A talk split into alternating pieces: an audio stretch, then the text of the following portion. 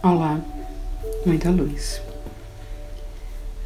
O medo está sempre protegendo alguma coisa.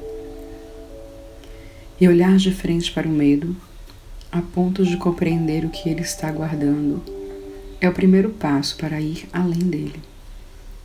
O medo é um guardião. Ele guarda a chave que abre a porta do seu próximo estágio evolutivo. Portanto, isso que o medo está guardando é o que precisa ser identificado, aceito, integrado e compreendido.